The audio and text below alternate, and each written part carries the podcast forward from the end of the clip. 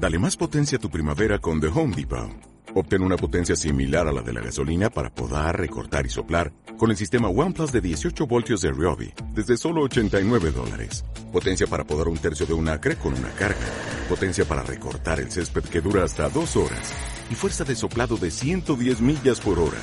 Todo con una batería intercambiable. Llévate el sistema inalámbrico OnePlus de 18 voltios de Ryobi. Solo en The Home Depot. Haces más. Logras más. Bueno, todo empezó cuando tú contaste la historia. Bueno, cuando más bien te pregunté, este, te hice la pregunta de que si realmente tú creías en la perfección. Y estábamos en un viaje, estábamos en, en la JNJ. Y de ahí te pregunté si tú realmente creías en la perfección. Y pues tú me, me contestaste con una historia.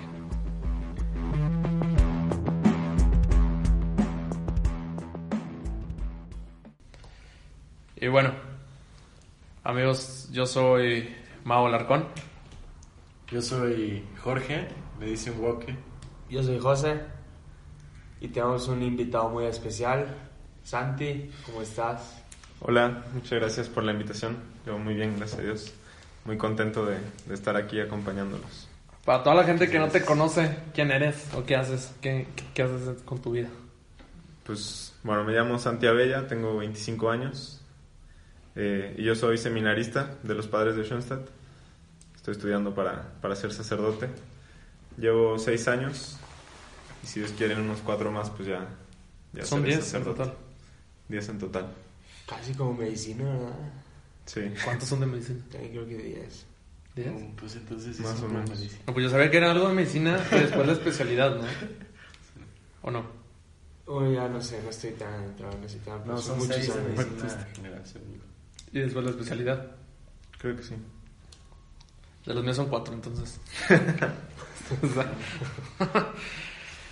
bueno, Santi, te quisimos invitar porque, pues como dijimos al principio, es un, es un tema que queremos tocar y que creo que, bueno, creemos que mucha gente puede tener como ese... Pues no que pueda tener como ese conflicto, pero que sí pueda tener como una idea, y tampoco una idea como errónea, sino como una idea diferente a nosotros sobre la perfección. Como decía al principio, yo creo que, bueno, más bien, empezó con, con esa pregunta que te hice. Yo de repente te pregunté en ese viaje, te dije, Sandy, ¿tú realmente crees en la perfección? Creo ni hubo un porqué, o sea, de la nada te lo, te lo pregunté. Sí. Que si realmente tú creías en la perfección y tú me contestaste que no, que creías en la plenitud. Pero ¿qué, qué, qué- qué diferencia hay entre esos dos?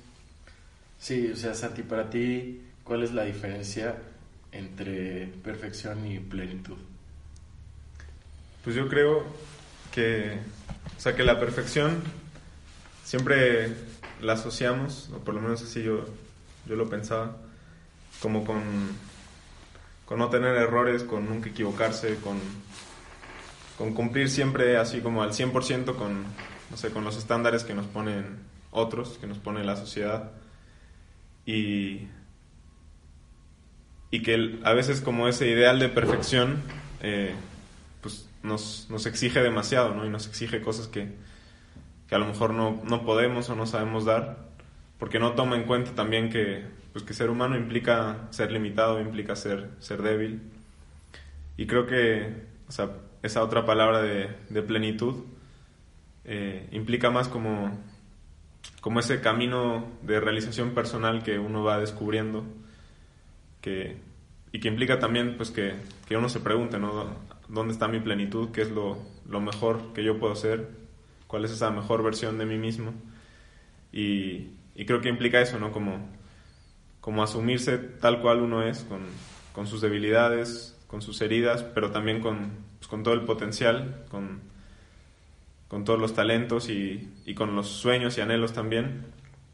Y, y pues ya que uno conoce eso, eh, como ir luchando día a día, poco a poco para, para alcanzar ese ideal, pero que es, es un ideal personal, ¿no? No, no algo que te imponen desde fuera, ajá, sino que tú, tú descubres ese, ese ideal tuyo y lo vas trabajando día a día eh, para llegar a, a tu plenitud personal. Creo que esa es como la diferencia que yo veo. Y una vez escuché, o sea, y me causó muchísimo conflicto. O sea, no, no le dije a la persona en ese momento porque, pues por respeto. Se acostumbro a decir como a las personas que dicen las cosas y no me importa, pero por respeto no lo dije. En, en mi universidad una vez escuché a una persona, no, no voy a decir quién, pero que este, se, había se había sacado de calificación 95 y estaba peleando cinco décimas para sacarse para sacarse 100 que está muy bien. O sea quien se quiera sacar 100 pues digo pues excelente no o sea, al contrario qué bueno. Pero a mí lo que me causó conflicto fue cuando dijo es que así me, a mí me a mí me educaron de esa forma y es por eso que soy así me causó demasiado conflicto porque creo que ahí se puede hacer la comparación de, de realmente qué es la perfección y qué es la plenitud. Teóricamente para la perfección sería un 100, ¿no? Este, Alcanzas la perfección cuando tengas un 100, teóricamente. Pero por ejemplo yo dije, madres, o sea, yo cuando tenga hijos, la verdad, o sea, mis hijos, si yo veo que un día antes se están matando estudiando, si veo que realmente abrieron el libro o la libreta y se pusieron a estudiar, dedicaron la tarde, la mañana, o, o, si- o que vi que se esforzaron y al final me llegan con un 6 o con un 7, pues yo no les voy a renegar o no les voy a decir, porque no alcanzaste el 100. O sea, creo que la perfección para ellos fue ese 7, ¿no?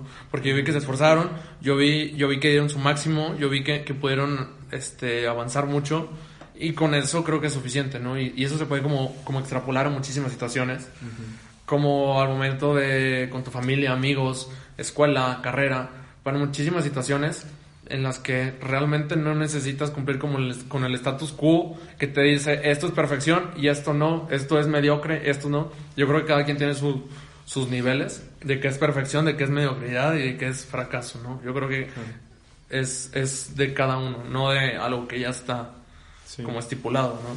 Sí, creo que muchas veces tenemos como ese riesgo de, de vivir para satisfacer las expectativas de otro, Sí. que, que puede ser desde muchas veces, no sé, de mis papás o, o de mis profesores o, o mis amigos también. Y, y vivimos más preocupados de, de esas expectativas o de lo que los demás pueden pensar de nosotros que de lo que realmente nosotros queremos llegar a ser y de lo que realmente nos importa eh, o de esos anhelos que, que son los más profundos nuestros, como decíamos hace rato también de, por ejemplo, con el tema de la carrera, ¿no? Que a veces es, bueno, ¿qué quieres estudiar? Y pues yo quiero estudiar, no sé, historia o arte, pero eh, siempre nos dicen el típico, no, pues con eso te, Te vas a morir de hambre. morir de hambre. Y, y pues ya con eso caes en, bueno, sí es cierto, tengo que, que cumplir con lo que la sociedad me dice y pues mejor soy abogado, ¿no? Pero, pero ahí estás tú renunciando a ese camino de plenitud personal por cumplir es- con esa perfección que te imponen desde fuera. Sí, entonces, o sea, como que la perfección es un, una limitante social que está regida no por nosotros mismos, por alguien más, ¿no? Como dicen. Sí, muchas veces puede ser eso. No, no te dije, pero, o sea, como lo que decías tú de, ¿era hombre o mujer? La... No, es que me matas porque, O no, porque yo creo que fui la única persona que escuchó eso. Entonces, entonces sí digo mujer, digo ching. o sea, mujer o hombre. Pues es mujer, ya dije. Mujer, o sea, pues a lo mejor la, la educaron pero por luchar por lo que merece, por el mejor trabajo de que hizo todas sus tareas a tiempo, las entregó, sacó 100 en todas, en todas, y a lo mejor el profe trae algo contra ella. Iba a decir, digo- perdón, algo parecido de que, o sea, no a fuerzas tiene que estar mal el preguntar, o sea, sí, la respuesta es, sí es un poco agresiva la que te dijo, de, pues a mí así me educaron, Ajá. pero, por ejemplo, el querer como, o sea, si tú sabes que tú estuviste bien en algo, o sea, de que, pues luchar por, por que se corrija eso, no sé si, si haya sido alguna situación. O sea, yo tampoco conozco, yo tampoco conozco cómo fue la situación, no sé si el profesor tenía algo en contra de ella, no sé, desconozco totalmente, por eso a lo mejor lo, lo intenté poner un poquito como, Sí. como incógnita, pero a mí lo único que me, caus- me causaba conflicto era eso, que... No sé, claro, y si está perfectamente bien el hecho de decir voy a hacer todas mis tareas, voy a ser cumplido, voy a llegar puntual. Al contrario, creo que eso ni es perfección, eso es obligación, ¿no? Sí. O sea, ahí, ahí juega otra palabra, creo, obligación. o deber, ¿no? Tú- como tu, tu deber como estudiante.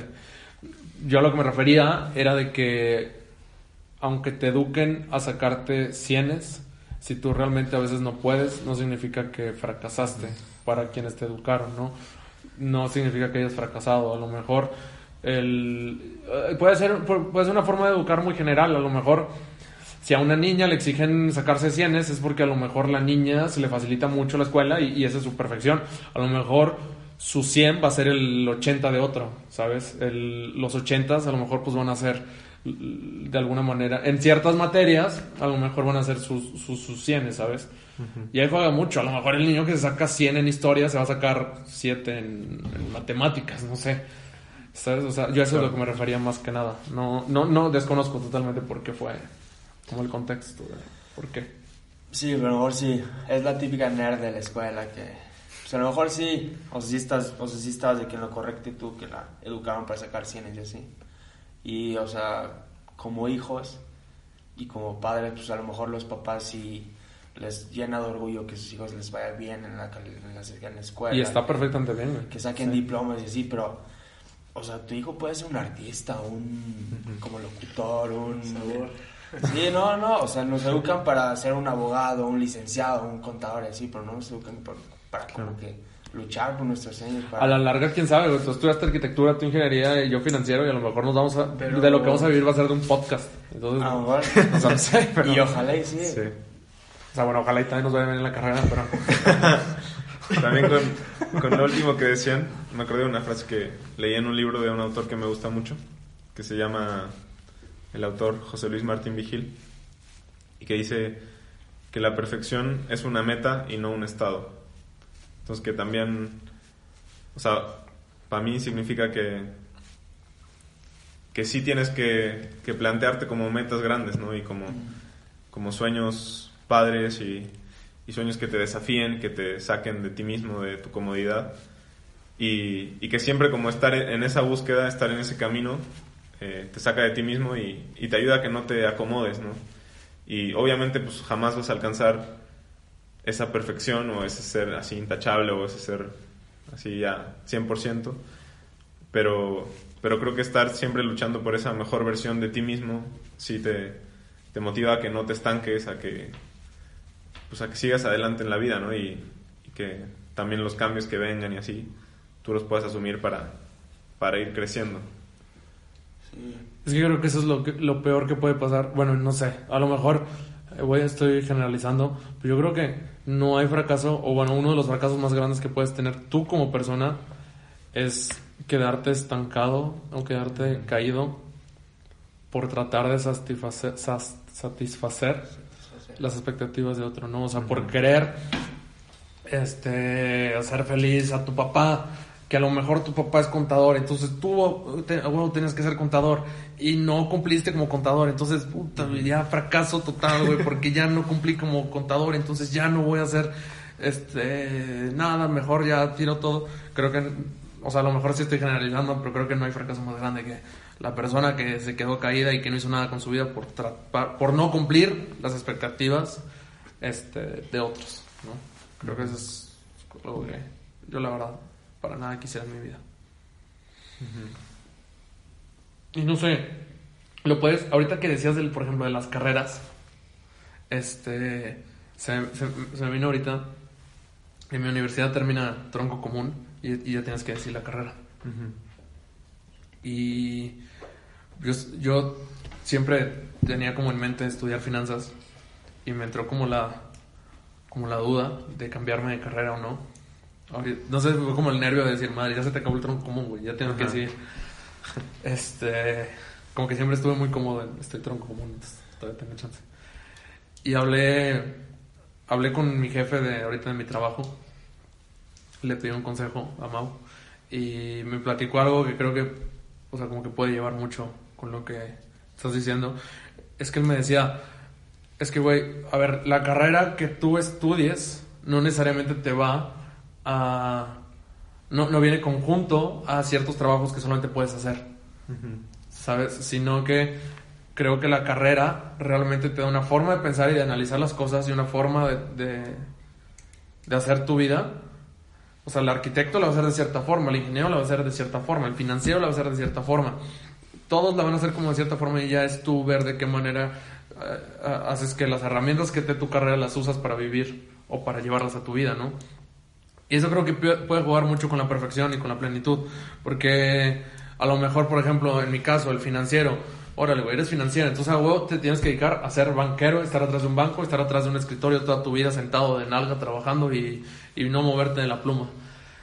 Cuando en realidad no, sino que puedes como que llevar todas las herramientas o toda la capacidad de analizar ciertas cosas y llevarlas a ciertas situaciones de la vida en donde te puedan ayudar a vivir pleno sin este encontrar como la perfección de tu carrera como teoría, ¿sabes? Sí, sí. Entonces tú dices que la carrera te rige como persona.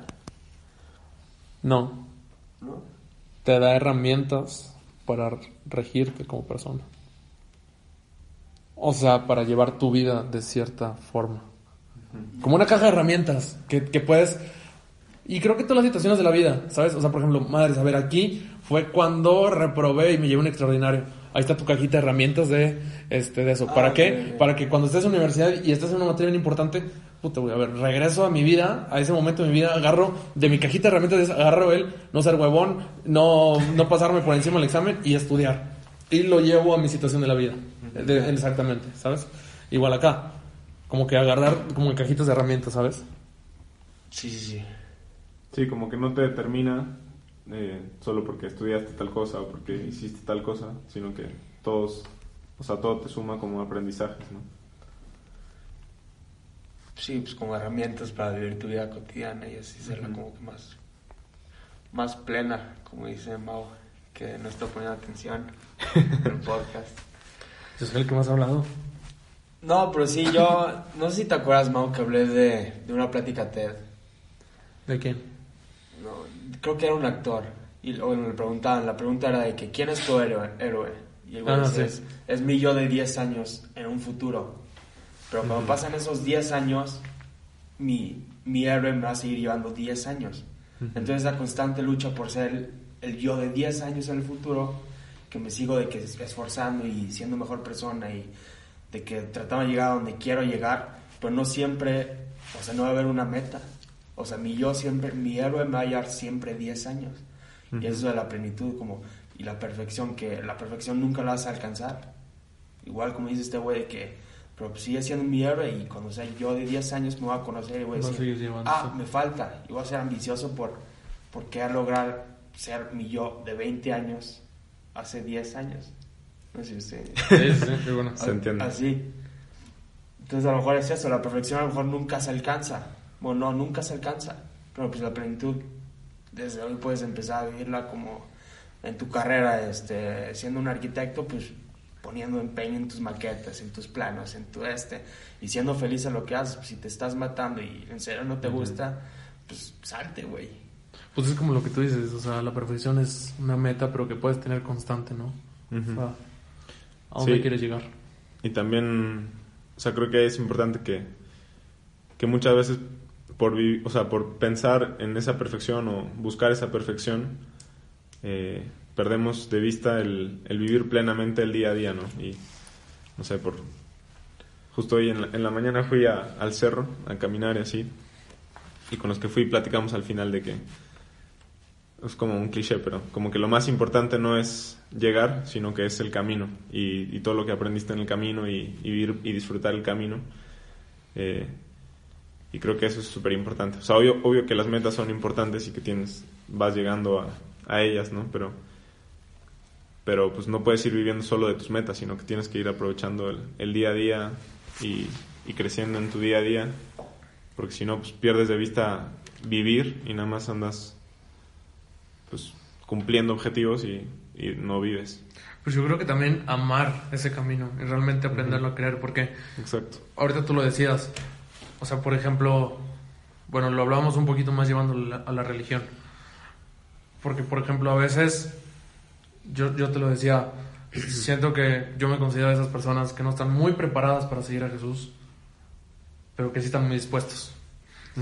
Este, o sea, por ejemplo, yo creo que se lo puedes llevar a cualquier ejemplo, pero por ejemplo en ese, o sea, mi camino, o, o como que mi camino de atrás, es el que, con todo en mi camino, estoy muy dispuesto a hacer todo lo que estoy haciendo, a tener objetivos grandes, sueños grandes, este... Entonces, yo creo que también es ese, esa disposición de decir, con todo en mi mierda de vida, o sea, con toda mi mierda de mi vida y con toda mi mierda que se está trabajando, poder, Te llevas, güey. ¿eh? poder, poder plantarte en cualquier lado y decir, no me importan mis errores, mierda me refiero a los errores, a todas las cosas malas que hayas hecho en tu vida, que tú tienes bastantes, ¿eh? Sí, sí, y estoy orgulloso de mis, de mis mierdas, de mis errores, que- Todos tenemos. Hemos sido parte de sus mierdas, yo creo. Ya, ya dejando la mierda un poquito.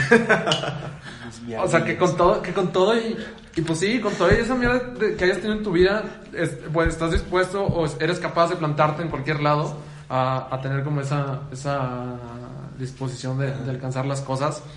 Y por ejemplo, ahorita lo que, lo que decías, por ejemplo, la, la gente que dice, es que tienes que vivir feliz siempre, siempre tienes que estar contento. Ah, Se me hace que es la, la cosa más imposible del mundo. O sea, somos humanos y nunca vamos a, o sea, somos humanos con sentimientos, valores, y con un corazón que no va a estar siempre en, en una constante felicidad. Yo creo que esa es una de las mentiras, bueno, una de las mentiras más grandes. Y, y, y que tampoco esperar que otros, o sea, se me hace que la frase esa de que tú das, O sea, lo, como- lo- lo que, lo que tú das se te va a regresar. Siendo que tampoco podemos vivir mucho con eso, o sea, de que, porque si vives con una constante expectativa de que todos van a, a regresarte, si tú haces algo bien, a lo mejor te van a regresar algo. Entonces siento que no podemos vivir en esa constante porque si alguien en algún momento nos regresa algo que no esperábamos, vamos a, a sentirnos tristes, defraudarnos y, y- y sentir que nada valió. Eso no significa que no tienes que hacer cosas buenas todos los momentos y vivir pleno todos tus momentos del día. Sí. Pero pues no sé, como que lo enlacé mucho con... Sí, ahorita que dices eso de la felicidad, de que, que hay gente, y me han dicho, y yo creo que a ti, como a Woki, como a Santi, nos han dicho de que, oye, pues, ¿por qué estás triste, güey? Deberías estar feliz, feliz, y tienes que estar feliz y feliz y Tienes feliz. todo. Pero es una represión constante de tus sentimientos, y ¿quién dijo que está mal estar triste, güey? Es Ujú. completamente normal. ¿Quién dijo que está mal estar enojado? No es lo que hagas cuando las acciones que hayas sacado, cuando estás enojado, rompes la pared o si estás tan mamado, o rompes una puerta o un vidrio o así. Y eso sí está mal, pero en general reprimir tus, tus emociones y tus sentimientos y lo que sientes, yo creo que es lo que está pésimo y al final, al final de cuentas estás, te estás guardando tanto que tiene que salir y cuando sale, güey, es cuando explotas y está mal. Entonces, o sea, si se sienten tristes o enojados, sí, está bien. Nada más que no, no dejen que ese, que ese sentimiento o esa emoción los lleve a hacer cosas que no. Que. ¿Cómo se dice? Pues a reaccionar de... Que se arrepienten, que se arrepientan, ¿no? Yo siento que es lo fel- Y lo que decían de la plenitud, aquí tengo una frase, como en mi libretita de frases que tengo, de que, que dice, la felicidad no es un trayecto. Ah, no, la felicidad es un trayecto, no un destino. Es, va de la mano con la plenitud. Si quieres ser pleno, busca la plenitud en donde sea. Con que estés feliz y hagas lo que hagas, luches por tus sueños de la manera más romántica posible. Este, y así. Este, pues sí. Sí. Y a mí también eso me, me recordó algo que leí el otro día, que, bueno, que hablaba así como de, de la alegría como en el tiempo de Navidad, ¿no? Que muchas veces como que sí, todo bien y todo alegre y regalos y así. Pero que muchas veces esa es como una alegría falsa, ¿no? Que, que confundimos la alegría con, no sé, con, con reírse o con hacer chistes o con tener éxitos que te, que te hagan feliz y que muchas veces es una alegría como muy superficial o, o muy falsa y, y no hay una alegría verdadera así profunda, ¿no? Y que, y que muchas veces el saber vivir alegre de verdad pues implica también o sea Sacrificio. también saber esos momentos donde hay que llorar donde hay que sufrir donde hay que no sé que no o sea no reírse todo el tiempo no como Sí. eso no es alegría reírse todo el tiempo Sí. y, y creo que también, o sea, cuando... O sea, sí creo que hay que apuntar como esa, a esa felicidad de que es trayecto, que es como algo que se va conquistando y que es como una opción de vida también, de, de tratar de buscar lo bueno en, en la vida, en las personas y todo, pero que no implica pues, estar de buena siempre o, o reírse siempre o hacer chistes siempre, ¿no? Yo hace poquito tuve una, una, bueno, hace mucho, una situación en donde me tocó llorar, pero me vieron muchas personas. Y, la verdad a mí me daba como, o sea, pues yo decía, madre, mucha gente me vio llorando. ¿Cuál película era? Era la de... No, no era una película. Sí, soy medio llorón con las películas, la verdad. Sí, sí, sí me considero una persona A veces pasa. A veces pasa. Sa- Santiago ya te... Yo también lloro. Con la que lloré muchísimo fue con la de Coco. La de Coco. Sí. Yo con la que sí lloré fue con la del. Es que es Hachiko, pero el perro Hachiko. Ah, sí. Pero no me acuerdo cómo se llama. La película. No me acuerdo. Hachiko no se llama así. ¿Se llama así? No. No, en español se llama diferente. Yo No lloré sé. con la de cómo entrenar a mi dragón. La 3, la última. No. No, no ya- la he visto. Sí, no. pero. Porque ¿en qué parte lloraste de eso? ¿Tú ya la viste? Ya. Tú no lloraste. No. Tú no eres tan chillón, güey. Es como si dice lloré con Monster Sync. Sí, cuando se va. No, cuando regresan con todos los. Es que es un spoiler, Ah, pero que regresan sí, con todos sí. los. ¿Cómo se llaman? Los dragones. los que querían Los ver esa película, tápense los oídos. Ya, Spoilers. Ya sé, que, ya sé qué parte dice. Y llegan todos felices, ya. Pero. Pero es llorar como de alegría. O sea, de que ya Sí, viste que sí, regresaron. Sí, o Sí, sea. También se Sí. vale. O sea, Sí, con sí. Coco también. ah, bueno, Ajá, sí con fue- Coco. Para mí también fue de como que recuerda y con la canción y ya Sí. sí. así, es de alegría. Sí, ah, el tío fue de tristeza. Güey, es un perro que se queda años esperando a su dueño en una Ah, estación de tren, güey, con frío. pasa- Con frío. Me pasa más también como con las situaciones de José. O sea, tipo en... No me acuerdo cómo se llama. Los realities esos que hacen donde entra gente y tienen que hacer como algo y les pican un botón de que... Ah, ¿sí no y Carlos Ah. Rivera? No, no, no. No, no. ese es- tipo es el Derbez. Got Talent. o sea. Ándale, ajá, Ah, en ah, esos, ya. por ejemplo, de que... dije. O sea, con una persona que, no sé, una niña o así, que, Ajá. pues, Ah, que ya, sí. le salga muy bien esa actuación, ahí es cuando a mí se me sale el sentimiento. Ándale. En cosas así. Pero yo lo que iba a decir, o sea, cerrando con lo de... Escuché que José empezó a hablar de los dragones.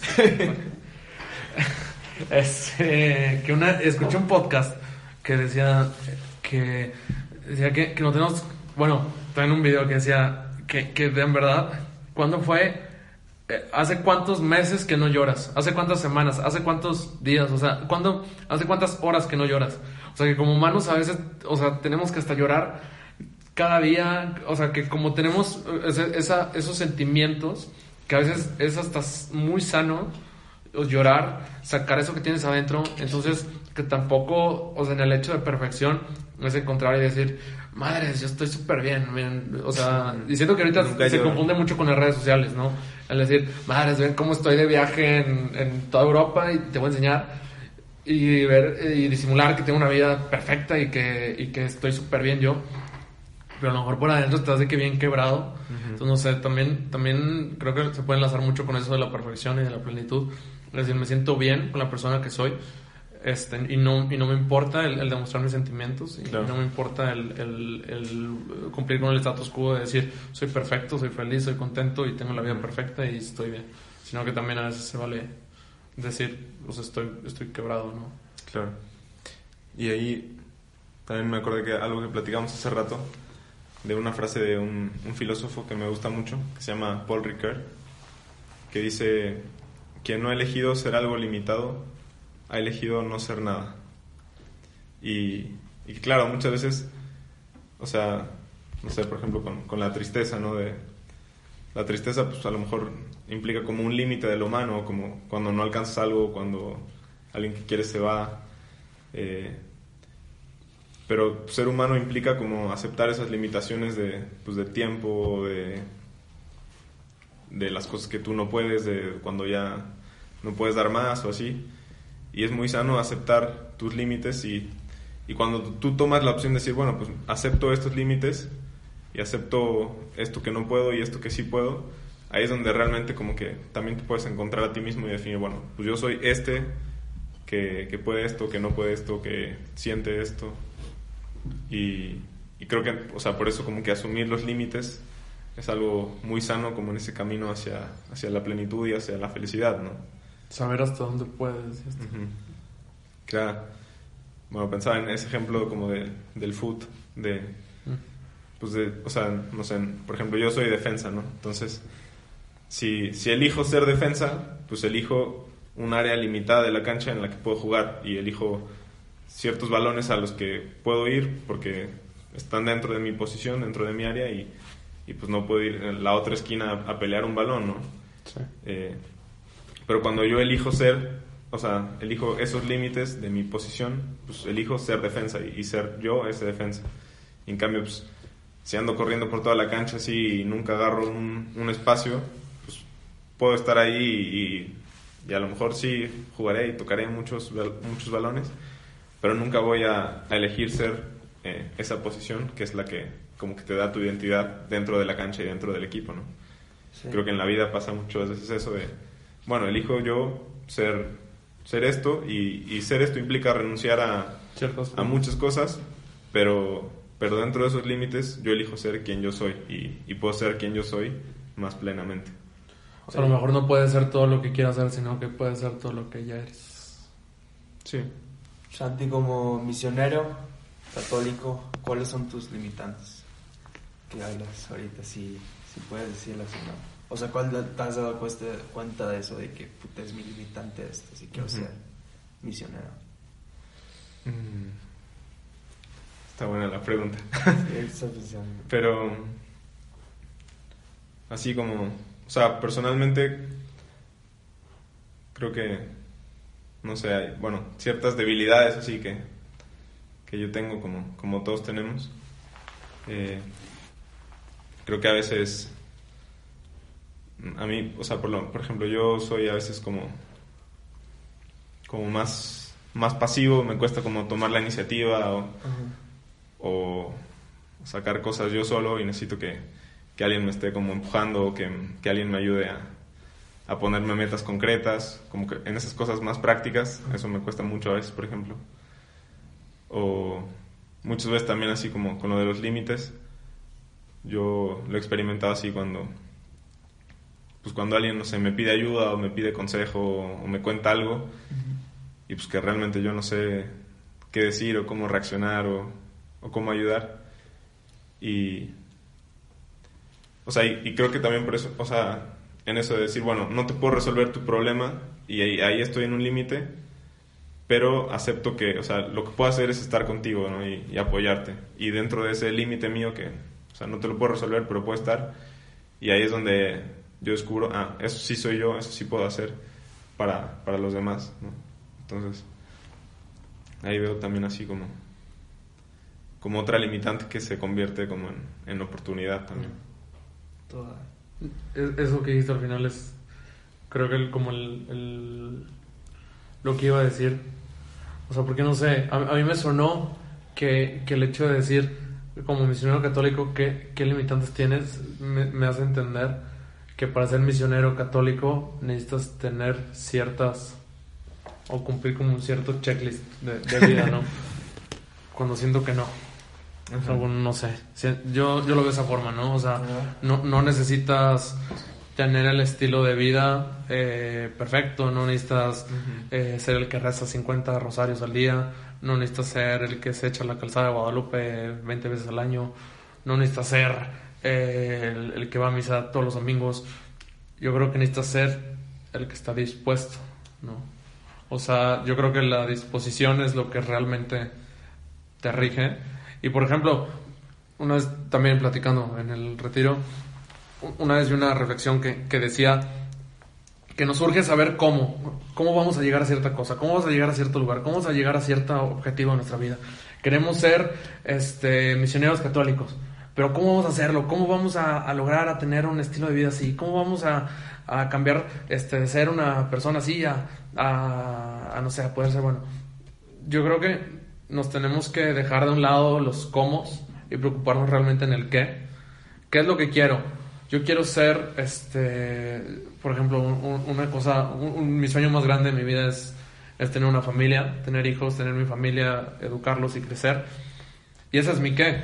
Y yo creo que cuando tu que es muy fuerte, bueno, yo como misionero católico lo, lo, veo de esa forma, este, la Virgen, Dios me van a ayudar a, a encontrar esos comos. A lo mejor para los que no son religiosos, la misma vida, ¿no? Cierto, ¿no? Que, que les va a ayudar a encontrar esos comos para llegar a su objetivo de vida, encontrar esa plenitud de vida. O sea, para mí, les digo, como para mí como católico, pues es mi- mis comos, siento que mm, pues Dios me los va a ir poniendo poco a poco, me los van encontrando para ir formando esa plenitud de vida, ¿no? Entonces, yo, bueno, o sea, perdón que me metí en tu pregunta. No estoy. Pero yo creo que, o sea, hab- hablando exactamente de ese tema, no, no sé, o sea, es que me sonó así que al momento de que preguntas qué limitantes debes de, o qué limitantes tienes como misionero católico, me suena que debes de tener como un, sí, pues sí, como un checklist de que, a ver, eres así, puedes, no, no eres así, no, entonces ya no eres misionero católico. ¿Sabes qué? No, no, rezas no. así. ¿En qué, en qué te Pero- limita a ser? Como punto en arquitectura, si eres arquitecto te limita a hacer unas estructuras que no tienen soporte, entonces aquí entran los ingenieros así. Pero el momento de que de enfocarte en algo tan tan grande o así, pues obviamente encuentras limitantes como en base de punto, como dices tú, de que, ok, no te puedo ayudar, no te puedo decir lo que tienes que hacer, tú lo tienes que descubrir, que descubrir solo, pero aquí te voy a apoyar, aquí voy a estar contigo Claro. y esa es como mi, mi plenitud, ¿no? En ayudarte y apoyarte y así. O por ejemplo, en, en eso que, que dices, bueno, como que ya entendí mejor tu pregunta. Ajá. Y muchas veces, sí, o sea, por ejemplo, como sacerdote, como en el acompañamiento a una persona, o sea, a lo mejor, no sé, yo no soy psicólogo y, y pues veo que una persona necesita a lo mejor pues, atención psicológica, más profesional o así. Y yo le puedo decir, mira, pues, o sea, tú cuentas conmigo, pero en esto a lo mejor yo no puedo, pues te conviene ir con un psicólogo. ¿no? Sí. Y también en eso creo que está el, el asumir, eh, bueno, yo hasta aquí llego, pero tú puedes seguir con, con alguien más. Eso también creo Sí. que tiene que ver. Sí, perdón si no se interpretó de la manera que quería la pregunta, es como un poquito... Pero ya, ya se entendió. Sí, no, sí. Yo, yo, yo también la verdad lo había entendido de otra forma, pero sí, no, pues hasta es lógico, ¿no? O sea, es como, o sea, no, no digo que lógico de que tú tonto porque preguntaste eso. O sea, de que sí es, siento que, ¿Qué? ¿Qué güey? o sea, de que, de que sí, o sea, pues sí, pues no, pues es saber reconocer que, que eres capaz Sí. o hasta dónde te corresponde. Exacto. Yo iba a decir algo de lo que tú dijiste, pero se me olvidó. De lo que yo dije de que, de lo de el qué y cómo. Ah, sí, eso. Que también hay una frase de otro filósofo. Estudié filosofía, por eso tengo tantas frases. Que creo que es de Nietzsche, que dice, el que tiene un porqué para vivir puede soportar cualquier cómo. Y, y creo que también es muy cierto, así, por ejemplo, no sé si han leído el, el del hombre en busca de sentido, de Víctor Frankl, que es un, un psicólogo que estuvo prisionero muchos años en un campo de concentración y que, y que habla, ¿no? De, bueno, en, en medio de ese cómo tan terrible que era el campo de concentración y de todas las cosas que tenían que vivir, pues él, él sobrevivía porque tenía un porqué, que era regresar a su casa y volver con su familia, con su esposa, con sus hijos, y que ese propósito y ese sentido era lo que él ayudaba como a, pues, a sobrevivir ese, ese día a día que era muy difícil, pero, pero tenía una razón, ¿no? Tenía un sentido, un motivo, un porqué. Y, y eso, pues, como que al final, el, como tú decías, Mau, el, el cómo, pues, va y viene, a veces está más fácil, a veces está más difícil, pero si tienes claro el porqué el, y el ese porqué al que quieres alcanzar, eh, pues vas luchando día a día, ¿no? Y, y caminas hacia eso. Sí, de hecho, ahorita que es lo del campo de concentración, era- me recordó una frase, creo que era uno de los sobrevivientes en la Segunda Guerra Mundial que lo tenían ahí en el campo de concentración, que decía de que a mí me tenían, era un esclavo físicamente, pero mentalmente no me tenían atado, yo era yo. Entonces por eso pude sobrevivir y ir luchando y luchando y luchando, Exacto. pero, pero sí me sí sufrí bastante por mi esclavitud física, pero por la mental Claro. no sufrí nada. Como decía el, el fundador del movimiento donde eh, donde somos es que ay, nunca me he sabido bien el orden pero que dice que para conquistar tu libertad que él cuando estuvo en el campo de concentración para conquistar Ajá. tu libertad interior no es cierto para conquistar tu libertad exterior primero debes de conquistar tu libertad interior ¿sí no? o es Algo así. a ver corrígeme O sea, era que él decía que, porque muchas, o sea, cuando él entró al campo de concentración también, muchas de las personas que, que lo conocían así se preocuparon, ¿no? De que, pues, de que él estuviera preso, de que él estuviera así como atado, como decía José.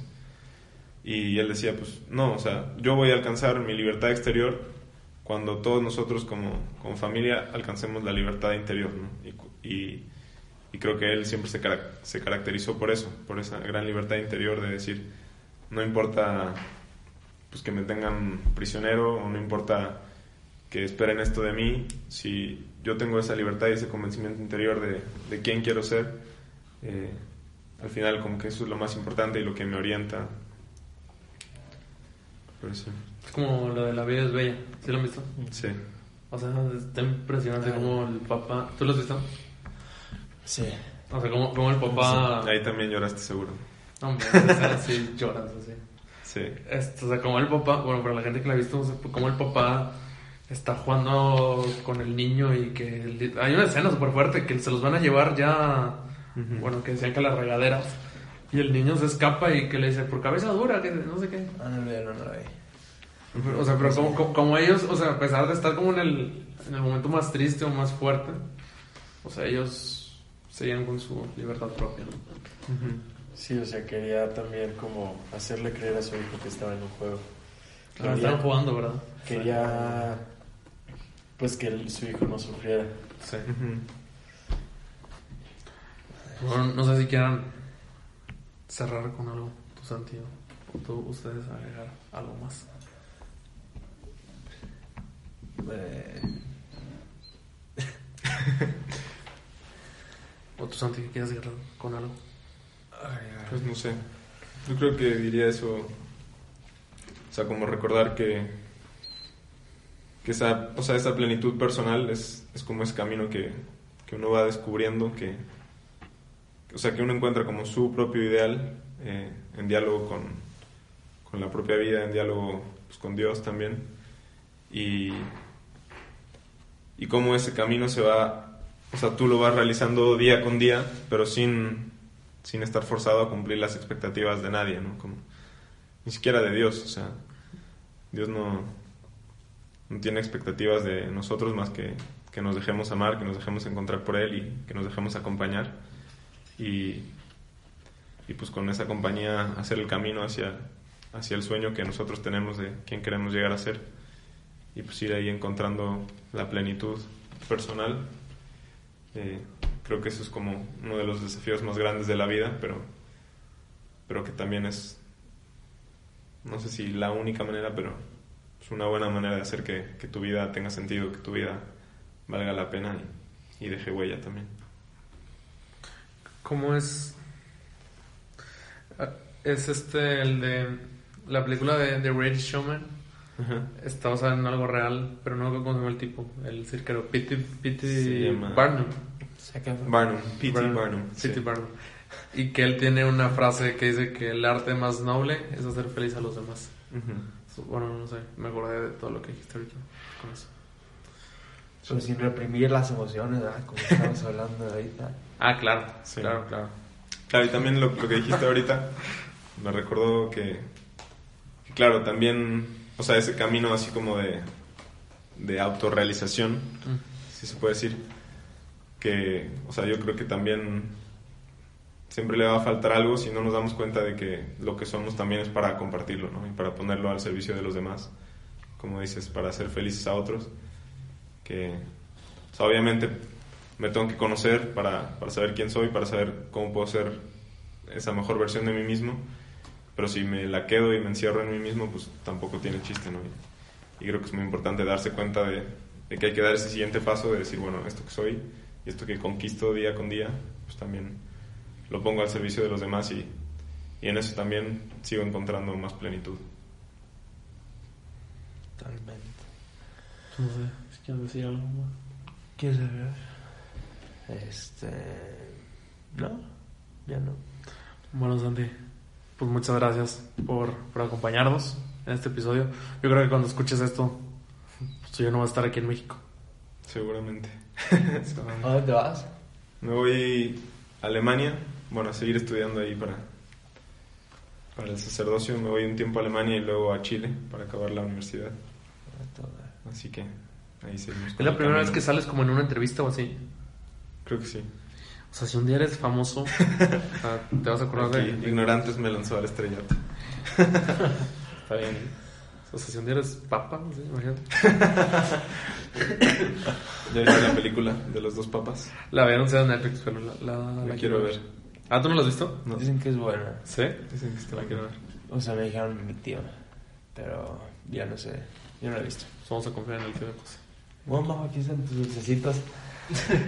No me dejaron comer en el episodio. Yo, yo estaba comiendo dulces. Pues bueno, nos vemos, amigos. Nos vemos, muchas gracias. Gracias. Hola, amigos, ¿cómo están? Ya después de. No, güey, preséntate. O sea, no. Me te estaba escuchando los de la dulcecitos. O sea, primero cuenta la historia así como si nada, yo digo. A ver, va, vuelve, vuelve a aplaudir, vuelve a aplaudir.